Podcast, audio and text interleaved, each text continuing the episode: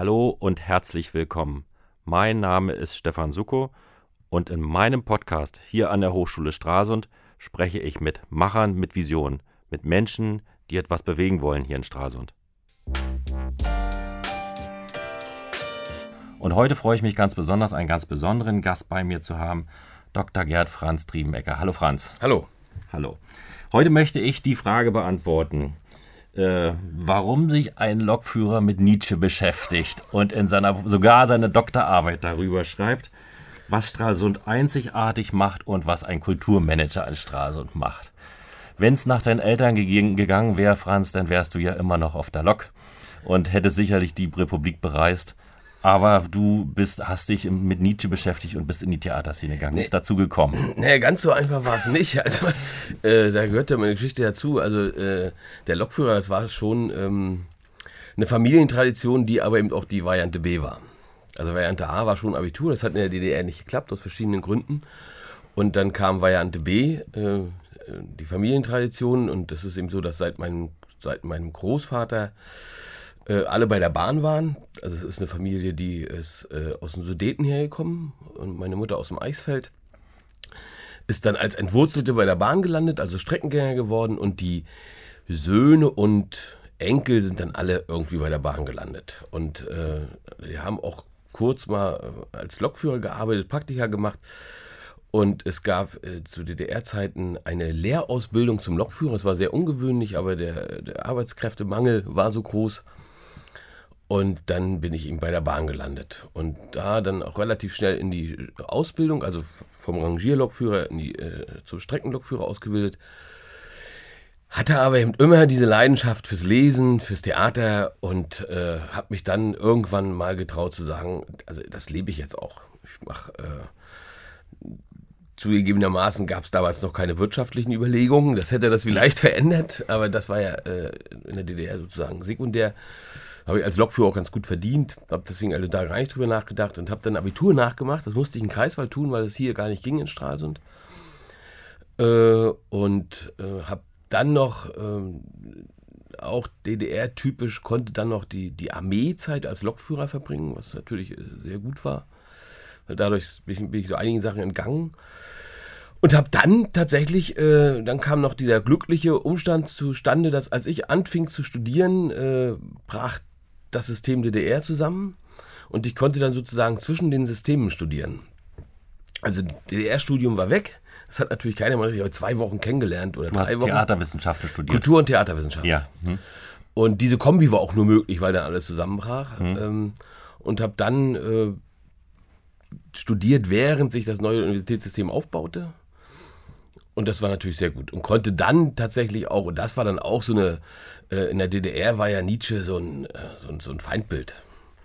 Und deswegen gab es da natürlich äh, immer so äh, Interessen äh, und das Feindbild entsprach natürlich gar nicht, überhaupt nicht dem richtigen Bild des Philosophen Friedrich Nietzsche. Aber das konnte ich dann alles im Studium korrigieren und habe dann tatsächlich während der Promotion mehrere Sachen zusammengebunden. Zum einen diese, dieses Nietzsche-Interesse dann aber auch mit, äh, mit theoretischen Interesse und Begriffen, die heute in meiner Arbeit als äh, Kulturmanager und Theatertherapeut, wie auch immer, ziemlich wichtig geworden sind. Mhm. So kam deine Liebe, ist das eine Liebe geworden zu Nietzsche? Nee, es war nachher ein Arbeitsgegenstand. also wenn man sich dann vier Jahre, ich habe ja. dreieinhalb Jahre, glaube ich, promoviert und ein halbes Jahr vorher ja schon, äh, während des Studiums ja auch schon, äh, wenn man sich damit vier Jahre jeden Tag beschäftigt und das liest, dann ist das äh, keine Liebe, dann ist das schlichtweg ein Arbeitsgegenstand. Ja. Aber den ich natürlich sehr gern gemacht habe. Ja, alles klar. Du bist ja ein Stralsunder Jung. Du bist hier geboren, hier aufgewachsen, wieder zurückgekommen und hier in die Kulturlandschaft eingestiegen. Nun müssen wir noch mal zwei Worte sagen zum KDW. Das KDW kann ich im Prinzip überhaupt nicht einordnen, so richtig, weil als ich mir das Organigramm angeguckt habe, habe ich ja gesehen, dass es in unheimlich vielen Facetten tätig ist. Und du bist letztendlich ein Bestandteil im KDW. Was ist da deine Aufgabe? Na, meine Aufgabe ist es, die Kulturkirche St. Jakobi zu leiten. Hm und dort äh, Theaterarbeit zu machen äh, mit Menschen, die im Leben benachteiligt sind. Also das sind, äh, wir haben dort, wir haben im Knast, wir haben ein Ensemble, äh, die Eckigen, äh, die werden im nächsten Jahr 25 Jahre alt, die haben inzwischen drei regionale und überregionale Kulturpreise bekommen als ein Ensemble benachteiligter behinderter Menschen. Das ist schon sehr bedeutend. Ich denke auch, dass die Eckigen, äh, was diese Theaterszene betrifft, äh, im deutschsprachigen Raum ziemlich weit oben anzusiedeln sind. Äh, wir hatten ja auch schon genug Gastspiele in Berlin, Dresden. Und du hast und mit Gruppen gearbeitet, die, die, wie stand es in der Zeitung, am Rande der Gesellschaft sind. Du könntest ja normale Theaterarbeit, Theaterarbeit machen. Das heißt also, das wäre ja für dich einfacher, sagen, also mit Schauspielern, das ist alles relativ geradlinig, aber du suchst dir eine bestimmte Personengruppe aus. Das ist ja in der Arbeitsweise nicht so einfach. Na, manchmal sucht sich ja auch, das Leben das aus. Also ja. das sind, gehören ja mal Geschichten dazu. Ja. Ne? Also ich bin ja nicht nach Straßen gekommen und habe gesagt, ich will das jetzt machen. Im Gegenteil, ich habe mich eigentlich äh, nie so in der praktischen Arbeit verortet. Früher. Hm. Ähm, und, und die Geschichte, das ist auch wieder eine Geschichte, die hat mit dem KDW zu tun und auch mit dem Wachsen des KDWs und ganz stark zusammen, hängt das zusammen mit Frank Hunger, dem heutigen Geschäftsführer des KDWs. Ähm, ich habe Sag mal noch zwei Worte zum KDW. Geistdiakonisches Werk. Das ist ausgesprochen Geistdiakonisches Werk. Ja. Äh, ist ein zwischen großer äh, Trägerverein in der sozialen Arbeit. Also er betreibt Kitas, betreibt Hilfen zur Erziehung, äh, betreibt Berufsberatung und unter anderem auch die Kulturkirche. Und du bist da angestellt? Und dort bin ich angestellt. Allerdings mhm. äh, nicht fest angestellt, sondern immer in Projekten. Das in Projekten. Aber in meiner Branche und wenn du so ein Projekt annimmst, also äh, klar, in Projekten bist du mhm. beschäftigt. Und wenn du für dich ein Projekt, also zum Beispiel mit den Eckigen, umsetzt oder auch mit einer, mit einer anderen Personengruppe im Theater, ist das Bestandteil der Arbeit oder ist das freie das Arbeit, Ehrenamt Arbeit. oder? alles Mögliche. Das ist in aller Regel, es war mal ganz, vor 20 Jahren war es Ehrenamt, inzwischen mhm. ist es Bestandteil der Arbeit und Grundlage der Arbeit auch. Also, mhm. Oder Ziel, Ziel und Grundlage der Arbeit. Mhm. Das ist das Besondere, was das äh, Kreis der Chronische Werk erreicht hat mit der Kulturkirche, dass da eine Institution entstanden ist, eine Kulturinstitution, die nicht von einem typischen Kulturbetreiber betrieben wird, sondern die an einer äh, Schnittmenge zwischen Tourismus, ist klar, in der Altstadt Stralsund eine Kulturkirche dieser Größenordnung zu betreiben, heißt Tourismus. So richten wir sie auch aus im Sommer. Zwischen der normalen Kulturarbeit für die Region und Sozialarbeit. Mhm. Also da haben wir eine Schnittmenge geschaffen und äh, können dadurch das Kulturangebot, zumindest in Ausschnitten, also das, was unsere eigene Theaterarbeit betrifft, und die Sozialarbeit in einer ganz spezifischen Art und Weise äh, prägen, die historisch geno genommen gar nicht so neu ist. Sowas mhm. gab es schon immer seit 200 Jahren aber die eben in dieser Form, wie wir sie in Stralsund betreiben, ähm, einzigartig, einzigartig, ist aus meiner Sicht, ja. Mhm. Ähm, bevor wir nochmal zu der Theaterarbeit mhm. mit den besonderen Personengruppen kommen, du machst ja nicht nur Theaterarbeit, du hast ja auch Ausstellungen, du hast ähm, Musik, Musikveranstaltungen äh, bei dir im Hause. Wenn du so eine Ausstellung machst mit einem hochkarätigen Künstler, ja. wie akquirierst du die? Also das interessiert mich schon, weil das funktioniert ja vieles auf persönlicher Basis und das ist ja auch teilweise sind ja auch ähm, ausländische Künstler da, wie werden die auf dich aufmerksam? Sprichst du die an, kommen die her oder sagen, Mensch, Stralsund ist so eine coole Stadt, da muss ich unbedingt herkommen, wo kann ich ausstellen oder wie funktioniert das? Das ist tatsächlich so, dass ich noch nicht einen selber angesprochen habe. Äh, der Raum ist so, der Raum akquiriert. Der Raum akquiriert. Ja. Aber der äh, muss ja wahrgenommen werden. Den kennt doch kein ja, Mensch in, in, was weiß ich, in Rio. Nee, es gibt ja immer irgendwann mal einen Anfang. Ähm, ja. und, und, dieser Anfang kann auch ein Scheitern sein. Also äh, die letzten Klar ist das immer durch ein Netzwerk. Ja. Also man ist man ja, wenn man 20 Jahre in diesem Beruf arbeitet, an so einem Raum, dann ist man vernetzt. Mhm. Und dann kennt dieser jenen, der kennt jenen, der kennt den. Also ähm, ich nehme mal die letzten zehn Jahre, auch mhm. wenn das nicht alles eine schöne Geschichte ist. Also wir hatten die größte 100-Wasser-Ausstellung Deutschlands. Ja. Das war ein Scheitern, mhm. ökonomisch gesehen. Das war eine Katastrophe sogar. Und da hat das Geistdiakonische Werk sehr, sehr viel Opfer gebracht. Und äh, Frank Hunger und ich auch persönlich sehr viele Energien reingesteckt, die dann. Aber äh, durch diese 100-Wasser-Ausstellung entstanden Vernetzungen und wir waren der erste Ausstellungsraum in Deutschland, der Hermann van Veen als Maler gezeigt hat. Mhm. Ähm, Wie hast du bist du an ihn rangekommen? Ich meine, das äh, ist ein Mensch, der nicht so im, im, Licht steht, der gerne so ein bisschen im, im, im, Verborgenen arbeitet. An dem kommt man dann nicht so ohne weiteres ran, Hermann van Veen. Nee, das war tatsächlich äh, eine Vernetzung, die auch gar nicht, deswegen sage ich, der Raum akquiriert. Mhm. Über den Hundertwasser-Besitzer ist Van Veen über diese Ausstellung mhm. aufmerksam geworden auf den Raum, hat seinen Manager hergeschickt, hat gesagt, guck dir das mal an. Und der Raum war dann tatsächlich das Entscheidende. In diesem Raum zu präsentieren, ist für bildende Künstler äh, eine Herausforderung. Das äh, kann man auch jetzt sehen. Jetzt, jetzt haben wir gerade einen Künstler, der ist äh, in der Szene relativ bekannt und nicht so populär wie Van Veen oder Horst Wackerbart. Aber der hat großformatige, abstrakte Bilder und das ist eine Herausforderung und das zu zeigen äh, ist für bildende Künstler ein, ein, ein Erlebnis auch quasi. Und, äh, deswegen, also wir sind für die nächsten Jahre voll. Und das ist auch inzwischen so, dass sich das auch rumgesprochen hat. Also ist nicht bloß, was die, was die Ausstellung betrifft, den Ausstellungsraum, ist auch, ähm, was Musik betrifft, wenn, da wird man ja auch rumgereicht. Klar. Ne? Und, ist so was äh, Einzigartiges. Und ähm, wenn ähm, ich nochmal zurückkomme auf das Thema Theater, ähm, dann nimmst du ja immer Projekte in Angriff, wo du mit besonderen Personengruppen spielst. Besondere Personengruppen bergen natürlich auch besondere Herausforderungen im Umgang mit den Menschen, in der Wahrnehmung, im öffentlichen Diskurs. Das ist ja mitunter nicht so einfach. Und da sagt man, warum nimmst du nicht den einfachen Weg, warum nimmst du den Umweg? Das ist kein Umweg. Ähm, da ist wieder die Geschichten, die man dazu ja. erzählen muss. Ne? Also ich habe ja vorhin gesagt, äh, das war mal gar nicht meine Idee, es war die Idee von Frank Hunger. Also ich, ich habe äh, mich, als ich promoviert habe, entschieden, das nicht in Berlin zu tun, also zwar in Berlin an der Uni, aber hier in Stralsund wieder zu arbeiten, ähm, weil es einfach ruhiger war. Und, äh, und dann hatte äh, das Kreisdiakonische Werk, das in dieser Form damals noch gar nicht existierte, sondern dann erst gegründet worden ist, hatte eine Freizeitgruppe behinderte Menschen, mit denen sie Theater gespielt haben. Und äh, da hat mich Frank Kuhn gefragt, ob ich mir das nicht mal angucken kann und ein bisschen helfen kann. Äh, das habe ich gemacht. Aber das heißt helfen, das war natürlich Quatsch. Also als Theaterwissenschaftler hat man noch nicht unbedingt Ahnung davon, wie man praktisch Theater macht. Aber du warst sagen. infiziert.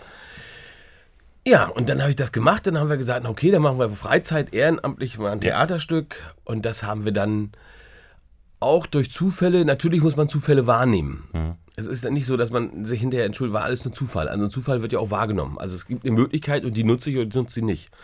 Und damals war äh, der Zufall, dass wir damals auch noch nicht lange existierenden Stickertheater, dass wir also nicht in irgendeinem Freizeitraum eine kleine Aufführung gemacht haben, sondern dass wir gesagt haben, wir machen das öffentlich.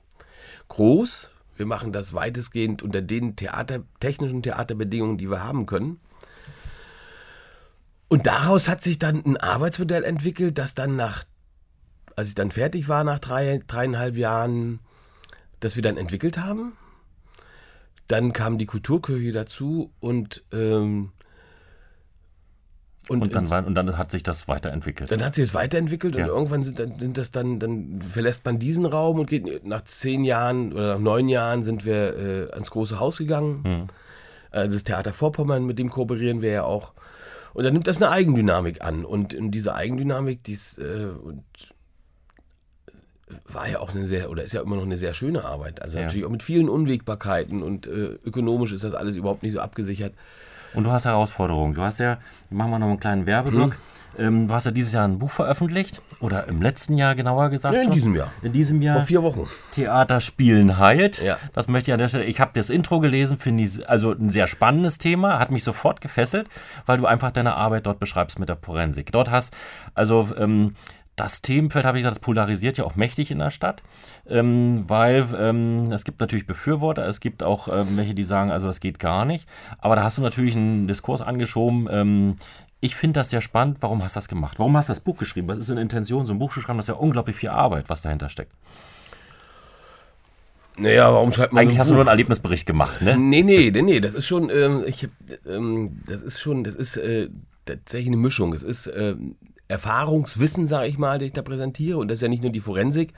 Es, die Forensik ist das Beispiel, an der ich das dann klar gemacht habe. Ähm, aber es ist schon auch relativ ähm, äh, theoretisch äh, abgeleitet und begründet.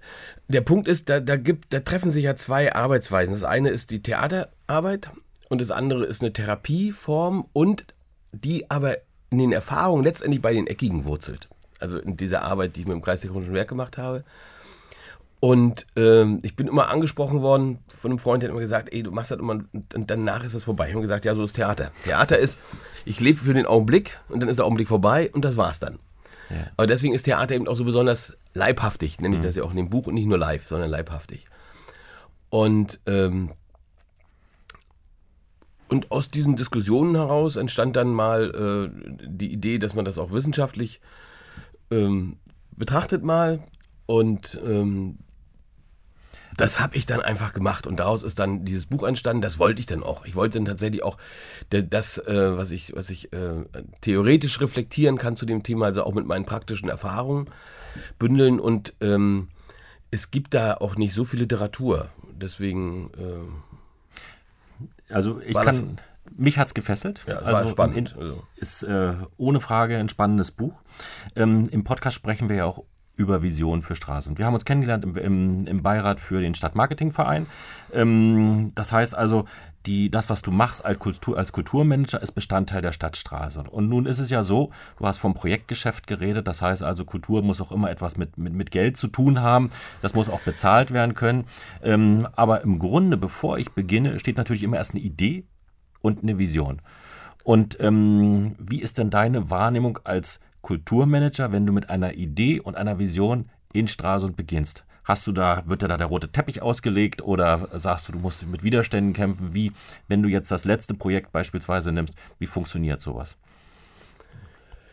Naja, der rote Teppich wird nicht ausgelegt, aber es ist natürlich hilfreich, wenn man äh, schon einige Jahre arbeitet und vernetzt ist, ist schon klar. Ne? Und ähm, äh, also ich ich, da muss man sie auf die letzten 20 Jahre legen. Ne? Und diese Idee Kulturkirche, die ist ja auch nicht bei uns geboren worden, sondern äh, in der Stadt, in der Stadtöffentlichkeit, um mit diesem Gebäude St. Jakobi umzugehen. Und ähm, da hat sie natürlich gegenseitig eine Idee genährt. Und äh, meine Vision jetzt wäre, äh, diesen Raum endlich mal stabil also in dieser Schnittmenge, die wir haben. Bestandteil der Stadt, als ein fester Bestandteil ja, als der Stadt. Ein, ein stabiler Bestandteil. Bestandteil ja. ist ja, glaube ich, schon geworden, ja. auch, auch, ein, auch ein bemerkenswerter, aber dass man das sozusagen auf äh, kontinu kontinuierliche Füße setzt. Ja. Ähm, aber auch da muss ich sagen, da ist ja nicht so, dass, dass da, ähm, es gibt ja Hilfen. Ja. Die Stadtöffentlichkeit hilft, also tatsächlich die Stadtverwaltung, die Kirche, das sind ja die beiden Träger äh, oder Träger nicht die beiden Säulen, auf denen das steht. Und, äh, und dass das sozusagen auch noch stärker seinem geografischen Punkt, also mitten in der Altstadt zu stehen und auch ständig besucht zu werden. Ähm, da würdest du dir mehr Anerkennung wünschen? Nee, Anerkennung und nicht mehr Kontinuität, mehr Stabilität. Mehr die Stabilität. Anerkennung ist da. Die Anerkennung ist, ist, da. Das ist überhaupt ja. nicht das Problem. Also es wird ja auch ganz viel geholfen und äh, aber es dann immer wieder dann doch den letzten Punkt, Punkt durchzusetzen oder das zu argumentieren, das ist äh, natürlich da manchmal schwierig, aber ähm, also wir können uns nicht darüber beschweren, dass wir nicht anerkannt werden, sondern eher darüber, dass wir immer noch nicht in, in, in einer Bewegung sind, wo man sagt, das ist jetzt da. Und das, und das Zu Strahl, ja, ist das fester Bestandteil. Ja, denke ja. ich. Ja, Franz, die Zeit äh, ist um. Ich finde das ganz toll, was du machst. An der Stelle nochmal herzlichen Dank dafür, weil das ist, was du dort leistet, ist Wahnsinn. Ich kann das Buch nur empfehlen, deine Arbeit ist toll und ich hoffe, dass du weiterhin noch so tolle Ideen hast mit deinen Projekten, das umsetzen kannst. Vielen Dank, dass du hier warst und ich freue, auf ein nächstes, freue mich auf ein nächstes Mal. Vielen Dank. Ja, Dankeschön.